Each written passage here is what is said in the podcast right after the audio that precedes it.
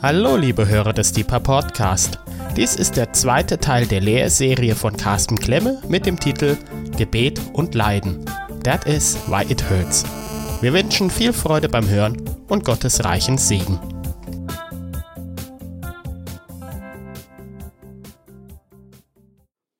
Heute der zweite Teil unserer Lehrserie und ich möchte noch einmal versuchen, ganz kurz zusammenzufassen, worum es letztes Mal ging.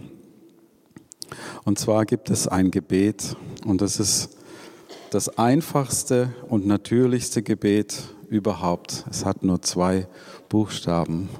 Ja, ja, das ist das einfachste und natürlichste Gebet.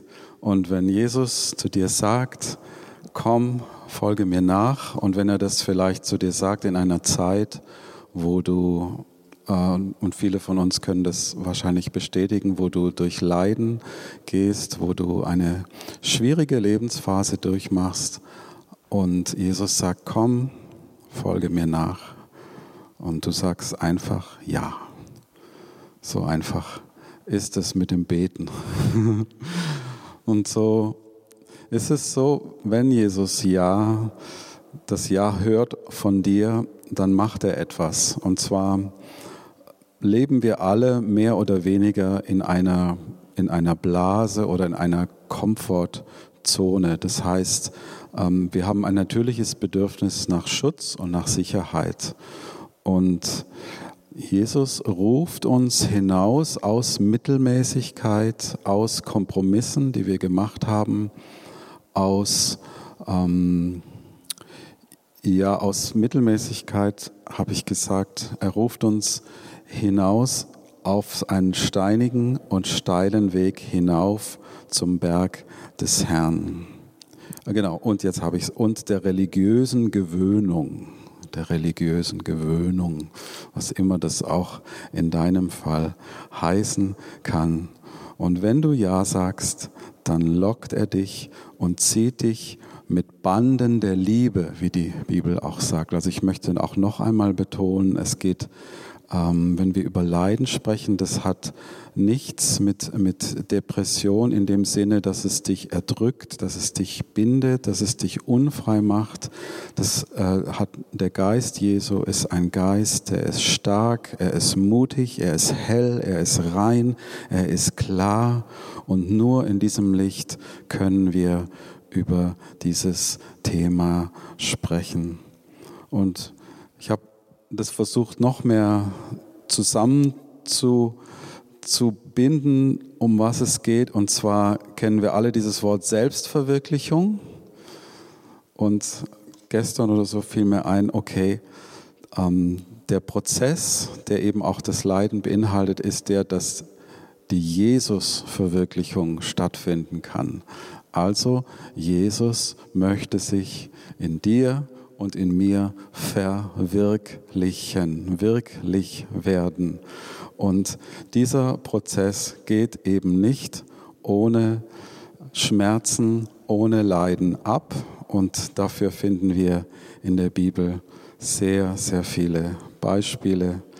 Und vielleicht ich sage noch mal kurz was generell zu, zu den Lehren, ähm, die ich hier manchmal äh, halte. Also ich finde es gut, wenn ein, ein geistliches Buch oder ein Autor einen Impuls gibt und diesen Impuls, ähm, was es dann konkret bedeuten kann, dass ähm, das müssen wir rausfinden, weil wenn du vielleicht mehr ein zurückgezogener und scheuer Mensch bist, ja, dann kann das für dich bedeuten, auf einmal, dass du bei Deeper vorne stehst und irgendwas erzählen sollst. Ja, das ist, das ist nicht immer leicht. Ja, und es kann sein, wenn du ein Alpha-Tier darf man ja nicht sagen, also wenn du ein Alpha-Mensch bist, äh, ja, und ähm, und du bist auch total social, dann kann das für dich heißen, dass Gott dich in die Wüste schickt, ja.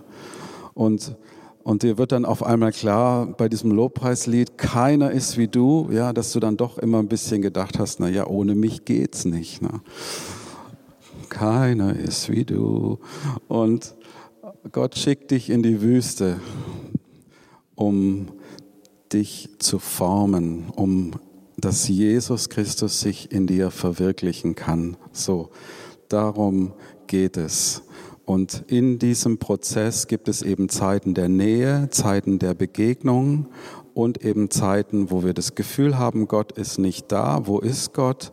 Aber natürlich ist Gott da, sondern das sind eben diese Zeiten, wo wir geformt werden, wo diese Selbstverwirklichung in uns aufhört und die Jesus-Verwirklichung anfängt.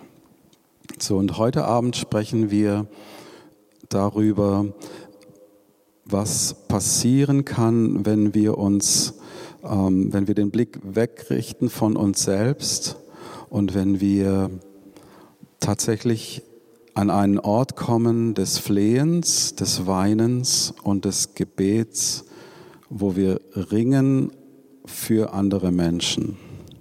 Und ich möchte euch äh, drei kurze Geschichten erzählen aus meinem eigenen Leben. Erstens, als es noch keinen Schienenersatzverkehr gab. Nein, ich, ich werde jetzt nicht wieder ein Leidenslied anfangen über den Schienenersatzverkehr zwischen Neustadt und Freiburg, aber ich muss es einfach sagen. Entschuldigung.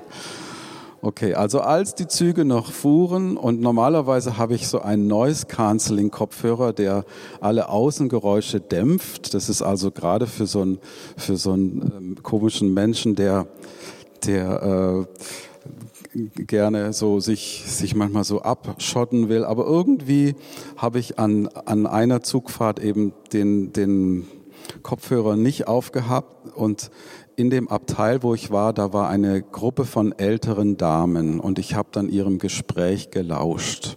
Und es ging, und das waren alles gebildete Frauen, die also äh, sehr, sehr wohlgeformte Sprache und sehr gewählt sich ausgedrückt haben. Ein hoher Bildungsgrad, wahrscheinlich äh, waren das früher Lehrerinnen oder irgendwelche, was weiß ich, Beamtinnen in hoher Stellung und so weiter. Und ähm, Sie unterhielten sich und es ging nur um ihre Wellness, also ähm, welche Produkte bei, beim Bioladen jetzt die besten seien und welche Yoga- und Gymnastikübung die richtige ist und ähm, wo, welches die besten Urlaubsziele für alternativen Urlaub sind und, und so weiter. Also das ganze Gespräch der Damen drehte sich nur um sich selbst und um ihre kleine Welt.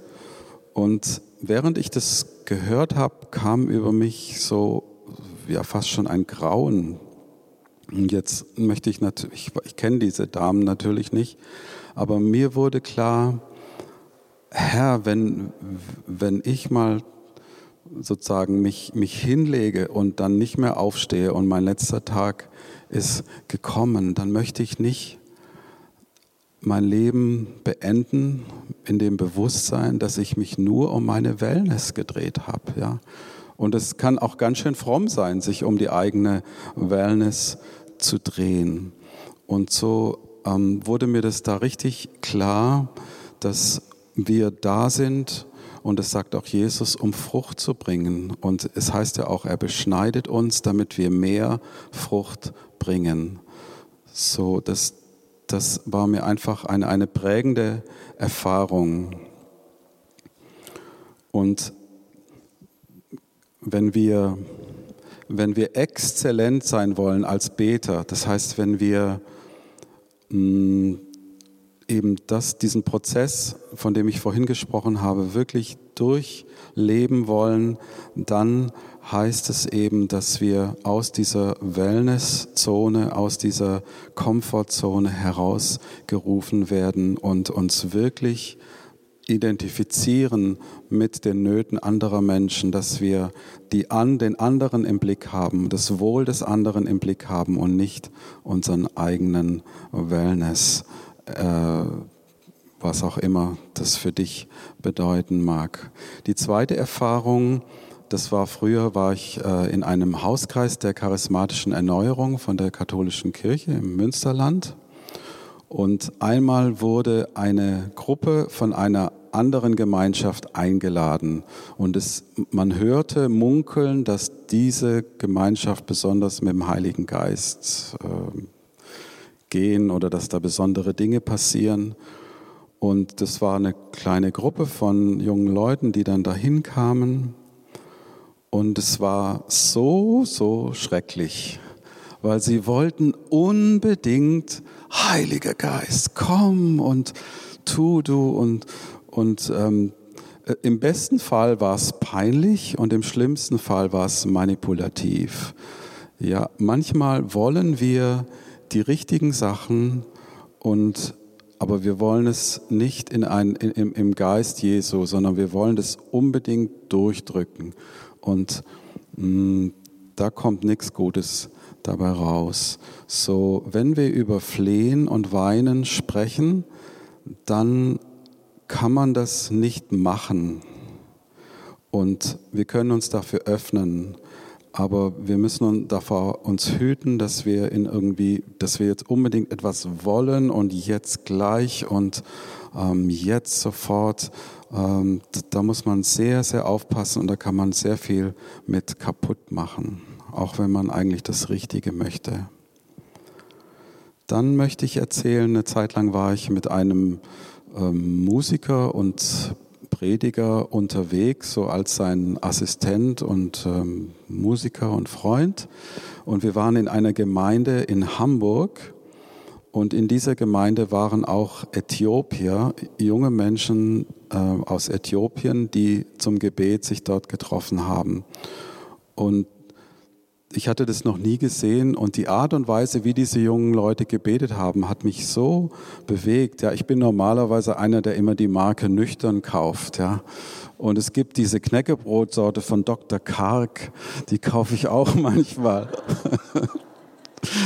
Aber an dem Abend, da, da, war ich irgendwie so, so bewegt und diese jungen Leute, die so hingegeben äh, gebetet haben und ich habe geheult wie ein Schlosshund. Also die Tränen liefen mir nur so runter und ich fand, dass ich war so, fühlte mich so, so, ah, so zerbrochen und Gott und ah, und ich war so, so emotional aufgewühlt, ja. Und mein Freund kam dann äh, nach der Veranstaltung auf mich zu, guckte mir tief in die Augen und sagte, na du alte Heulsuse. Und dieses, dieses ganze emotionale Ergriffenheit, die ich hatte, die fiel in sich zusammen wie ein Luftballon, puff, und, und es war nichts mehr übrig. Ja? Also wir müssen uns hüten davor, emotionale Ergriffenheit ist nicht immer gleich der Geist des Flehens und Weinens und mh, mm, das kann sehr wohl sein, aber es ist immer auch eine Klarheit drin und eine, eine, mm, ja, ein, eine, eine Perspektive. Ja, die Realität ist nicht immer das, was man eben vor Augen hat, sondern dass wir einen Blick bekommen dafür, wie die Dinge wirklich sind. Und dieser Blick wird, wird nicht getrübt durch, durch dieses Flehen und durch dieses Rufen. So, ähm, müssen wir auch hier vorsichtig sein. Ihr seht hier auf diesem Bild, wie Menschen knien. Und darum geht es. Es geht um Liebe, Anteilnahme, Empathie und Identifikation. Und ich habe mal ein Buch gelesen von Thomas Merton, wo er schreibt, es ist vielleicht ein bisschen extrem und ich weiß nicht, ob ich das so teilen kann ihm genau, aber er hat etwas geschrieben, was mich sehr bewegt hat. Insofern, dass er glaubt, dass es auf dieser Erde immer in, jener, in jeder Generation ein paar wenige Menschen gibt, die alles zusammenhalten durch ihr Gebet, die, ähm, die so eine Hingabe leben an Gott und so ein Flehen haben und so ein, eine Verbindung mit dem heiligen H großgeschrieben, dass, dass wenn die sagen, Gott, ähm, erbarme dich, ja, dann hört Gott, weil sie eben so da drin sind. Und, und dieser Gedanke hat mich fasziniert.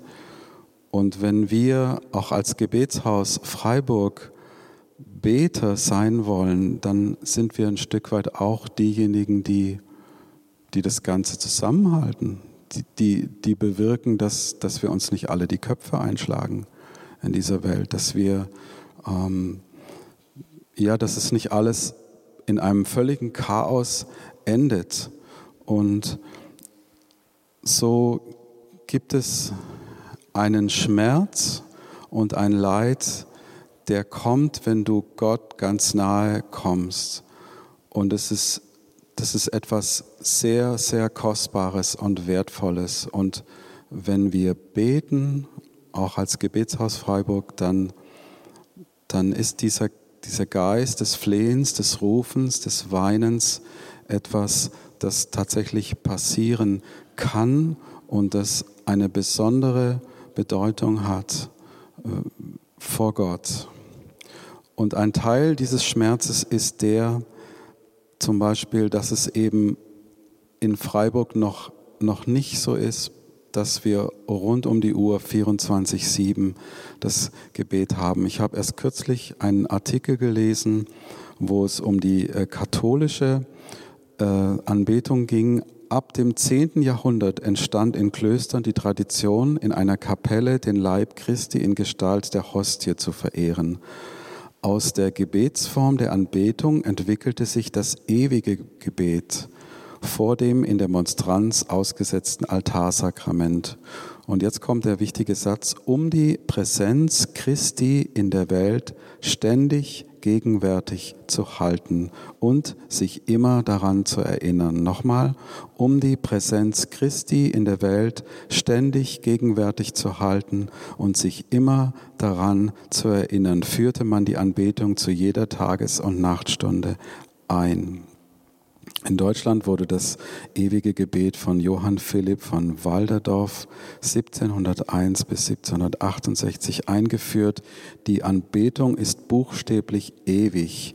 Es ist also ununterbrochen jemand da, der vor dem Allerheiligsten betet. Dieser Brauch wird in verschiedenen Kirchen und Wallfahrtsorten gepflegt, aber auch von manchen kontemplativen Ordensgemeinschaften. So, das ist jetzt natürlich die die ähm, katholische Variante.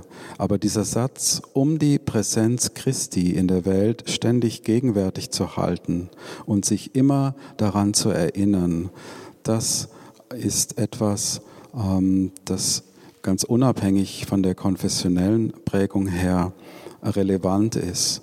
Und ich spüre einen Schmerz und ein, ein Leid in mir, wenn ich denke, dass es auch in dieser Stadt, ähm, dass wir das einfach so noch nicht realisieren können, dass es dieses 24-7-Gebet gibt, dass tatsächlich immer jemand da ist und den Herrn sucht, zu ihm ruft, ihn anbetet und in der Fürbitte steht. Und die Gegenwart Gottes die Präsenz Gottes in der Welt kann man natürlich auch sagen, das ist der Heilige Geist. Denn Jesus sagt, es ist gut, dass ich gehe, sonst kann der Heilige Geist nicht kommen.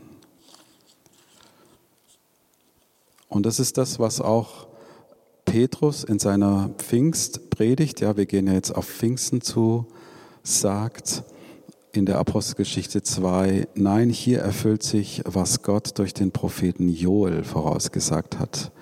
In den letzten Tagen, spricht der Herr, will ich die Menschen mit meinem Geist erfüllen. Eure Söhne und Töchter werden aus göttlicher Eingebung reden. Eure jungen Männer werden Visionen haben und die alten bedeutungsvolle Träume. Allen Männern und Frauen, die mir dienen, will ich in jenen Tagen meinen Geist geben und sie werden in meinem Auftrag prophetisch reden. Und es war schon öfters mal so, dass ich meinte, beobachtet zu haben, dass wir gerne die Prophezeiungen aus dem Alten Testament nehmen und uns immer so die Rosinen aus dem Kuchen picken. Ja? Das ist klassisch diese Stellen aus Jesaja, ähm, wo, wo wir eben einfach nur die, die guten Sachen uns so rauspicken. Ja, das ist jetzt für uns, für das Neue Testament. Aber es gibt kein Joel, Joel 3 ohne Joel 2. So spricht der Herr. auch jetzt noch könnt ihr zu mir umkehren. Tut es von ganzem Herzen, fastet, weint und klagt. Zerreißt eure Herzen vor Trauer und nicht bloß eure Kleider. Kommt zurück zum Herrn, eurem Gott, denn er ist gnädig und barmherzig. Seine Geduld ist groß und seine Liebe kennt kein Ende. Die Strafe, die er angedroht hat, tut ihm selbst leid. Wer weiß, vielleicht wendet er das Unheil ja noch ab und segnet euch aufs Neue.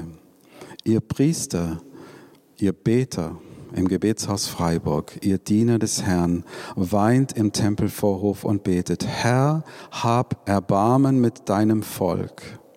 Wir gehören doch zu dir. Lass nicht zu, dass fremde Völker uns verspotten. Warum sollen sie uns verhöhnen und rufen, wo bleibt er nun, ihr Gott?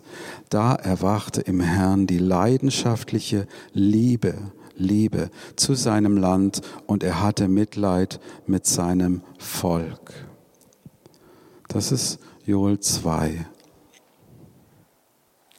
Und ich habe schon letztes Mal über den goldenen Käfig gesprochen, in dem wir hier in der westlichen Welt leben.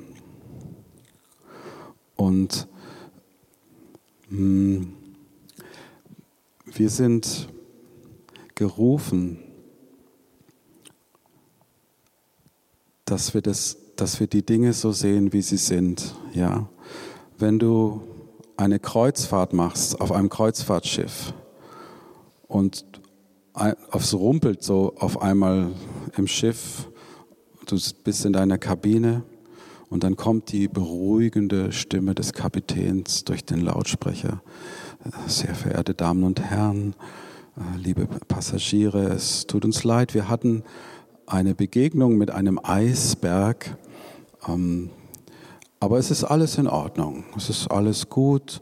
Äh, wir empfehlen Ihnen unser Bordrestaurant und, ähm, und du guckst aus dem Bullauge von deiner Kabine und du siehst, wie das Personal in hektischer Eile die Rettungsboote äh, ins Zuwasser lässt.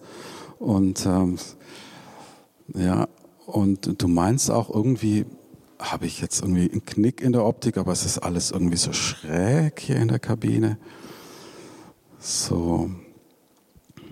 Ich bin gestern gelaufen äh, um den, um den wie heißt das, Seepark hier in Freiburg, See, Seepark, um den See. Und es war, es war doch alles gut. Alle sind gut drauf, die Jogger joggen so durch und alle freuen sich und, und, und die, es war, hat zwar nicht die Sonne geschienen, ja, es war ein bisschen regnerisch und kalt, aber trotzdem alle waren gut drauf, ist doch alles in Ordnung, ist doch alles gut, uns geht's gut hier. So, ich will euch eine Statistik zeigen. Und zwar ist das die Statistik ganz empirisch und genau von ähm, der katholischen Kirche von der Anzahl der Gottesdienstbesucher. Und äh, wie ihr hier seht, ähm, das wird dann weniger, aber das liegt daran, weil das, äh, das kann man wahrscheinlich hier nicht lesen, das ist zu klein. Also da wird es, vorher ist es im Fünfjahresrhythmus gezählt und ab dem Jahr 2000 ist es dann jährlich gezählt. Und ihr seht, einfach nur mal exemplarisch für, um das, um das auch zu konkretisieren, an diesem einfachen, an dieser einfachen ähm, an diesem einfachen Diagramm, äh, dass eben die Zahl der Gottesdienstbesucher über die Jahre immer, immer weniger geworden ist. Und seien wir doch mal ehrlich, es, es geht uns gut hier, aber wer ist da, der Gott gibt, was ihm gebührt? Wo sind die Menschen, die ihn lieben von ganzem Herzen, mit ganzer Seele und all ihrer Kraft. Wie viele sind das? Es sind nicht viele. Und, und geistlich Dinge zu sehen, heißt einfach nicht sich was vorzumachen, sondern die Dinge klar zu sehen und sich nicht täuschen zu lassen von dem, wie die Dinge eben auf den ersten Blick aussehen.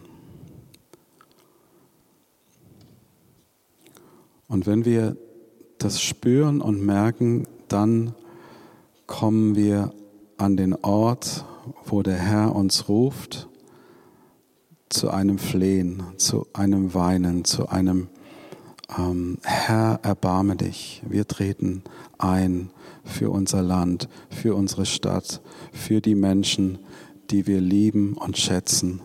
Und, und es ist ein Brennen, ein Brennen in uns, das wachsen will und zunehmen will. Und ich möchte euch zwei, kurz zwei Beispiele nennen von diesem brennen. Und zwar einmal Monika, nicht Monika Anhalt vom Gebetshaus, sondern Monika, die Mutter von Augustinus. Monika von Tagaste, 332 geboren, ist die Mutter von Augustinus. In der christlichen Kunst wurde Monika oft mit dem Krug als Attribut dargestellt. Es soll die Tränen versinnbildlichen, die sie weinte, bis ihr Sohn sich zum Christentum bekehrte.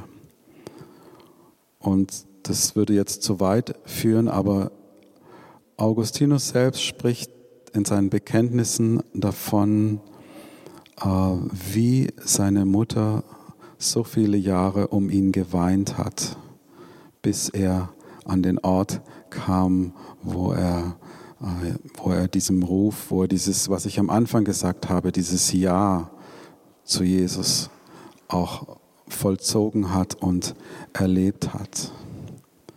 Es geht um anhaltende Tränen und Gebet. Dann möchte ich euch ein paar Sachen vorstellen von E.M. Bounds. Das war ein Methodistenprediger, der bekannt ist für elf Bücher, die er geschrieben hat, neun allein, die sich nur um das Gebet drehen. Und zwar geht es um die Erweckung, die sogenannte Pfingsterweckung in Azusa Street. Und ein Zeitzeuge berichtet, Tears ran down his face as he pleaded for us all in that room. No man could have made more melting appeals for lost souls and backslidden ministers than he did. Also, er war wirklich bewegt und er ist auch ein Zeitzeuge der Azusa Street Erweckung. Und er hat auch gesagt, dass der Heilige Geist nicht durch Methoden fließt, sondern durch Menschen. Er kommt nicht durch eine Maschinerie, sondern durch Menschen. Er salbt nicht Pläne, sondern Menschen. Menschen des Gebets, Menschen, die mächtig sind im Gebet. He does not anoint plans, but people, people of prayer, people mighty in prayer. Und es heißt von, von diesem Anfang von Azusa Street, The whole place was steeped in prayer. Das ganze Gebäude war durchtränkt von Gebet. Es war ein altes Gebäude, das man dort gemietet hatte, mitten im Stadtzentrum gelegen. Früher hatte es als Methodistenkirche gedient, war aber seit langem nicht mehr für Gottesdienste benutzt worden, sondern zu einem Abstellraum für altes Gerümpel, Holz, Mörtel und andere Dinge geworden. Den Schmutz und Schutt hatte man nun so weit zur Seite geräumt, dass Platz genug für einige Bänke entstanden war, die aus leeren Nagelfässern mit Brettern darüber bestanden. Und das war der Ort, wo das angefangen hat, was wir heute die Pfingstbewegung nennen. Und es war ein Ort der Tränen.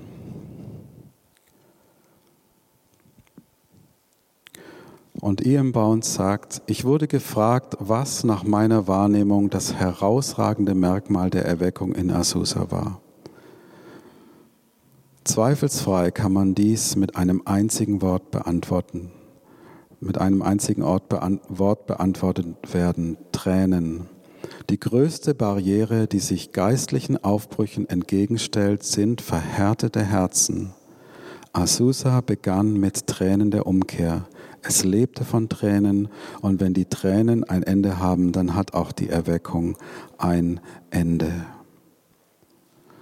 Für mich war das immer früher, na gut, ähm, die Anfang der Pfingstbewegung, dass es eben, dass, dass die in Sprachen gebetet haben, die keiner versteht oder dass eben Zeichen und Wunder passiert sind. Aber das ist, hier steht was anderes. Hier steht, es waren Tränen. Die größte Barriere, die sich geistlichen Aufbrüchen entgegenstellt, sind verhärtete Herzen. Und seien wir doch mal ehrlich, unsere Herzen sind manchmal ganz schön hart.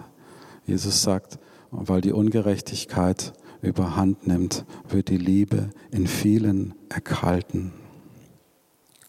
Und das ist ein Ruf, den ich hier ausspreche. Gott ruft uns zur Umkehr, dass wir ihn ranlassen an unsere verhärteten Herzen und dass wir uns öffnen, wie gesagt, wie ich vorhin gesagt habe, nicht auf eine verkrampfte, zwanghafte Art und Weise.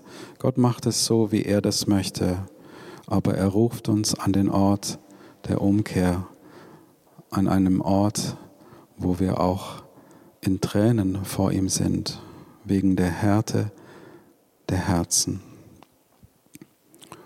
Und auch wenn wir in einer schicken Welt leben, wo alles so reich ist, aber so wie auf diesem Bild, so sieht es doch oft in unseren Herzen aus. Es ist eine Rumpelkammer, es ist verfallen. Wir haben, sie sind nicht geübt, das geistliche Leben zu, zu tränken, zu fördern. Und, ähm, und ich finde, dass dieses Bild es ganz gut zum Ausdruck bringt. Und natürlich ist es schön, wenn wir als Gebetshaus schöne Räume haben und, und gut ausgerüstet sind. Das ist, das ist gut, ja. Aber angenommen, es gäbe in Freiburg einen Ort in einer Rumpelkammer, irgendwo in einer Garage, wo, wo Bierzeltbänke stehen. Und dieser Ort wäre ein Ort, wo die Gegenwart Gottes ist, dann, dann würde ich dahin gehen. Dann würde ich dahin gehen. Und so lass uns danach flehen und darum rufen, dass unser Gebetsleben ein Ort ist, wo Gott gegenwärtig ist. Herr, wende auch jetzt unser Geschick zum Guten so wie du die ausgetrockneten Bäche im Südland wieder mit Wasser füllst. Wer unter Tränen die Saat ausstreut, wird voll Jubel die Ernte einbringen. Weinend geht der Seemann jetzt über den Acker. Mit sich trägt er den Samen zur Aussaat. Voll Jubel kommt er dann heim von der Ernte, den Arm voller Gaben. Jakobus 4, Verse 7 bis 10. Unterstellt euch Gott und widersetzt euch dem Teufel. Dann muss er von euch fliehen. Sucht die Nähe Gottes, dann wird er euch nahe sein. Wascht die Schuld von euren Händen, ihr Sünder, und gebt euch Gott von ganzem Herzen hin, ihr Unentschiedenen. Seht doch endlich ein, wie groß eure Schuld ist. Erschreckt und trauert darüber. Ihr sollt nicht mehr lachen, sondern weinen. Aus eurer Freude soll Traurigkeit werden. Beugt euch vor dem Herrn, dann wird er euch aufrichten.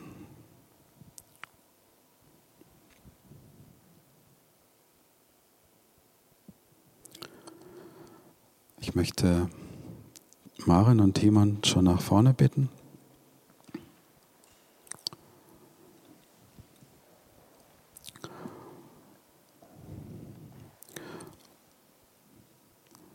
Gott ruft uns an einen Ort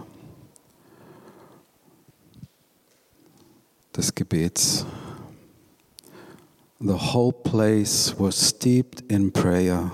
Der ganze Ort war durchtränkt mit Gebet. Das ist unsere Vision. 24-7. The whole place was steeped in prayer. Und es geht uns hier so gut. Wir leben in schicken Häusern, aber geistlich sieht es eben oft noch nicht so schick aus. Die Realität zu sehen heißt Dinge wahrzunehmen, die sich unserem natürlichen Blick zuerst entziehen.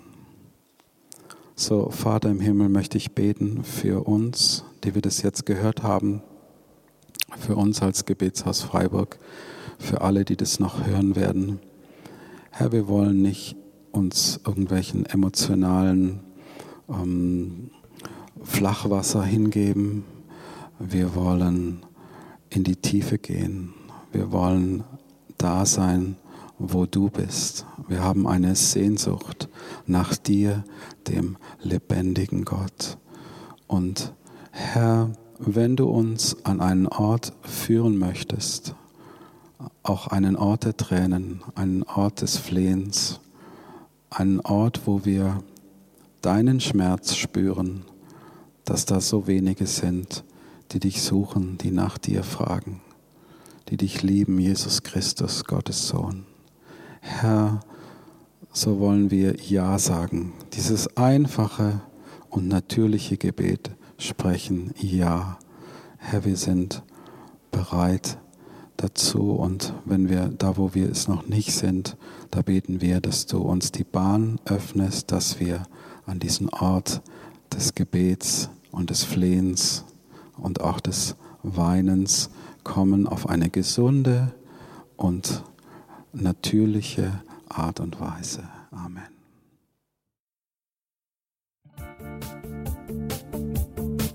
Liebe Hörer, wenn Sie noch weitere Abende aus unserer Deeper-Serie mit und nacherleben möchten, besuchen Sie uns einfach auf unserer Webseite www.gebetshaus-freiburg.de.